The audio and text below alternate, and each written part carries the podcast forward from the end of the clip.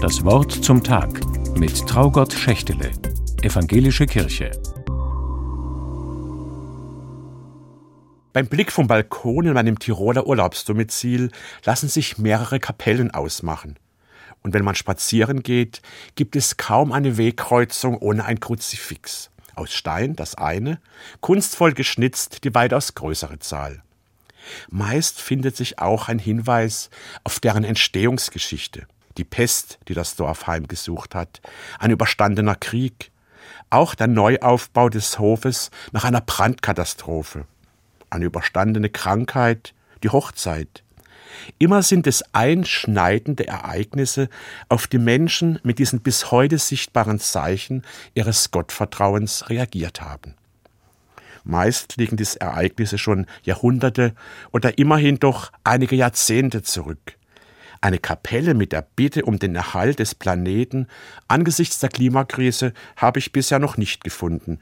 Auch kein Kruzifix als Dank für die Bewahrung in drei Jahren, in denen das Coronavirus gewütet hat.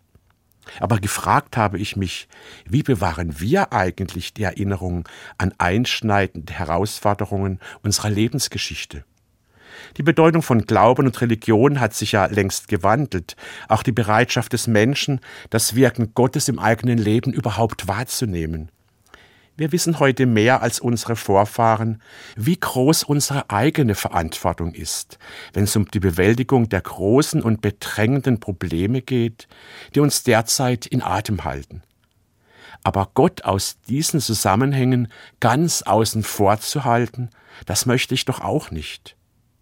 In einem Psalm heißt es, Gott hat selbst ein Gedächtnis seiner Wunder gestiftet. Gott hält also selbst die Erinnerung an sein Handeln wach.